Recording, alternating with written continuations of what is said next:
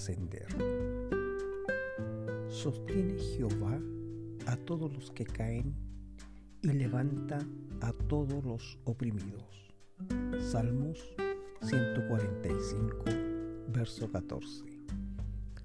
Cuando Jesús estuvo en esta tierra, su presencia fue la causa de la polarización de todos los que los conocían.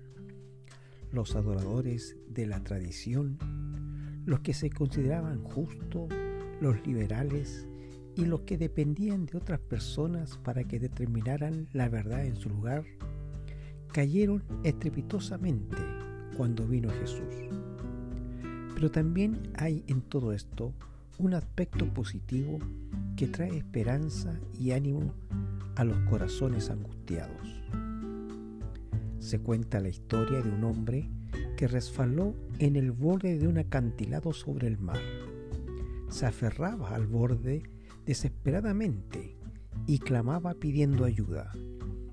Una voz desde arriba le dijo, te ayudaré, pero lo primero que tienes que hacer para recibir mi ayuda es dejarte caer.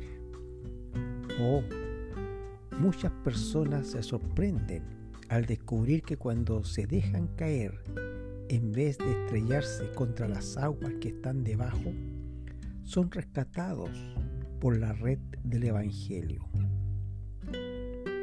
Deben caer los que quieren volverse a levantar. Debemos caer sobre la roca y ser quebrantados antes que podamos ser levantados en Cristo. El yo debe ser destronado, el orgullo debe ser humillado si queremos conocer la gloria del reino espiritual. Los judíos no querían aceptar la honra que se alcanza por la humillación.